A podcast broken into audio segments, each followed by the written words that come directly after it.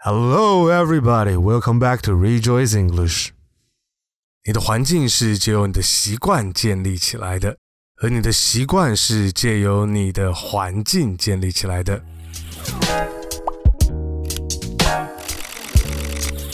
你的环境是借由你的习惯建立起来的，而你的习惯也是借由你的环境所建立起来的。各位亲爱的朋友，之前的两集我们已经复习过学习英文的动机。包括它的重要性，以及我们是如何去一步一步的找到我们的为什么，还有我们定下我们的目标。我们也有系统的把我们这一系列影片当中的内容，尤其是亲耳听的技巧，做了一次完整的复习。今天我们要来复习的是关于习惯上面的建立。在之前五十集的影片当中，这些紫色的部分都是关于我们在习惯上面的建立。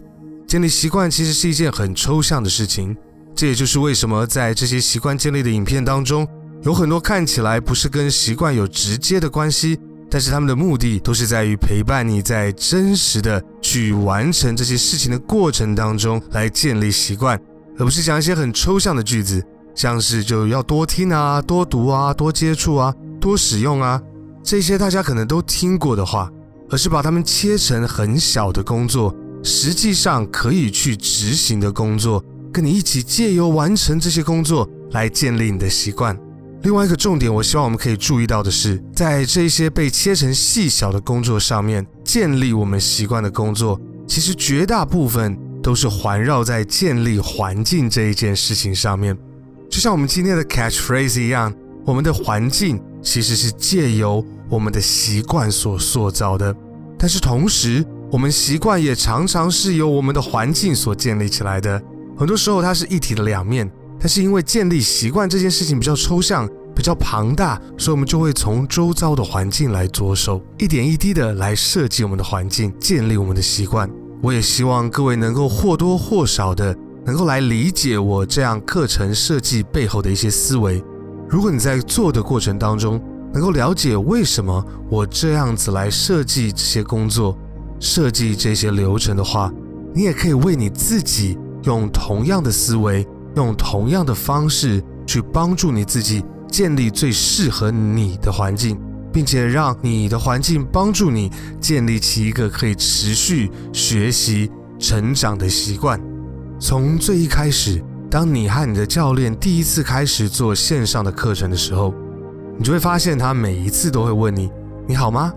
还有你的一天如何？你的一周过得怎么样？做了哪一些事情？除了我们真的是希望能够借由持续的跟你建立好的伙伴关系，也包括了有意识的能够借由这个过程开始一起建立环境。因为你的生活是你的生活，你一定可以印象比较深刻，而且也比较真实。只有每周反复的问你相同的问题，并且将每一次的内容为你录好。让你可以去复习，你不但真实的反复来使用，并且因为有追踪还有记录，需要的语法还有技能，一定会从不会一直到会，从陌生到熟悉，从是念一个荧幕上的句子到内化成自己的内容。除此之外，我们也借由同一件事情带入不同面向的练习。我们提到英文的时态对中文母语的人造成的困难，除了因为中文本身其实没有时态的概念之外，也因为我们常常把时态想成只有时间的分别，而没有加入功能的这个概念。但是即使知道这一些，也不代表我们有办法有效地讲出正确时态的句子。所以当我们重复的练习的时候，我们有一些最好的方法。确实，虽然在那个部分有时候会感觉比较枯燥，但是如果我们有确实的跟着影片的内容，在想着功能的同时，去用同样的动词讲不同的时间还有功能发生的事情的话，其实我们已经在潜意识里面，在大脑背景的运作上面开始建立起一些有效的连接。当我听到 I went to work today 的 went 这个字的声音的时候，我的脑袋就会背景运作的去想到它是之前的事情，是讲我已经做完的事情的这个功能。当我听到 I'm going to work 的比 going to 这个声音的时候，我就会把它跟正在做或者是近期内打算要做的这个功能连在一起。时态的使用其实是很花时间的，所以我们选择要尽快的把这个练习导入到我们一开始的系列当中。在我们的一天这个部分，其实还有个区块是跟我们生活当中的科技有关，因为我们现在的生活很多时候都跟手机密不可分，还记得吗？我们希望能够从环境来建立我们的习惯，所以既然我们的环境里面有很大的一部分是跟我们手中的这些科技有关，我们当然就可以很有智慧的。让这些工具成为帮助我们的环境，这就是为什么我们的内容当中有练习到你通常会在你的手机上面做些什么事情，你之前在你的手机上面做了什么事情，还有你接下来打算在你的手机上面做什么事情这个部分，当然也跟把我们的手机界面调成英文的这个挑战是有关系的。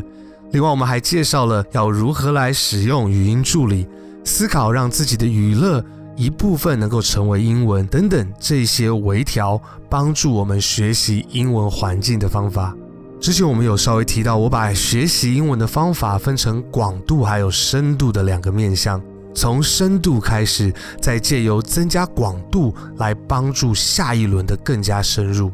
从标签游戏到目前为止的三个阶段，我们其实可以看到这个概念被体现的一个循环。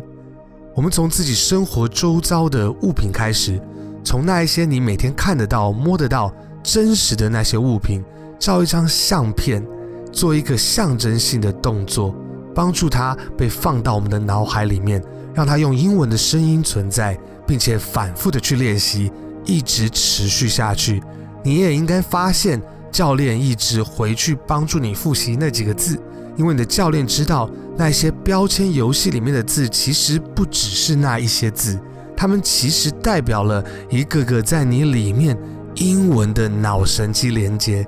这样子的连接越是被深度的重复还有强化，将来新的连接就越容易长出来。深度之后，我们就要考虑到广度，我们再来就练习了，借由看看别人所做的标签。来建立新的连接，也借由线上购物所找到的物品来增加我们的广度。在下下一集的影片当中，我们也会介绍标签游戏的第四个阶段，还有第五个阶段。在习惯的这个系列当中，也包括了一些在观念上面的建立，比如说对时间的认知，还有小习惯的这个概念。我们一起找到了我们自己现在的程度大概是在哪里，也就是我们的 A 点，开始的点。也找到了我们希望达成的目标是什么，也就是我们的 B 点，也就是我们的目标。再来，我们就要能够去思考、去规划我们中间所需要的过程。我们可能需要放下哪些资源，还有会需要花多少的时间。在最近的一段时间当中，你的教练也会把你接下来他对你的规划，可能是一年，可能是两年，甚至可能是三年以上的规划来跟你一起做讨论。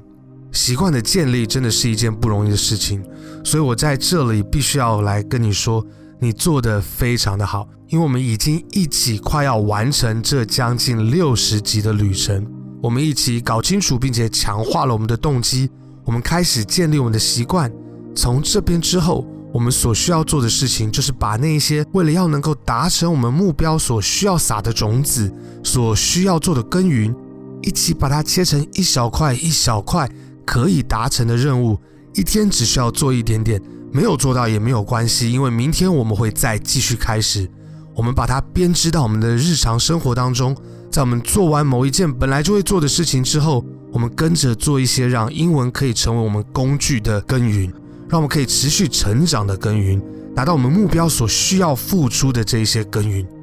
再来，你就可以拍拍你自己的背，像马云所说的一样，让你的左手去温暖的右手，给你自己一个鼓励，给你一些小小的奖励。You are doing a wonderful job, my friend, and I will see you next time at Rejoice English Online.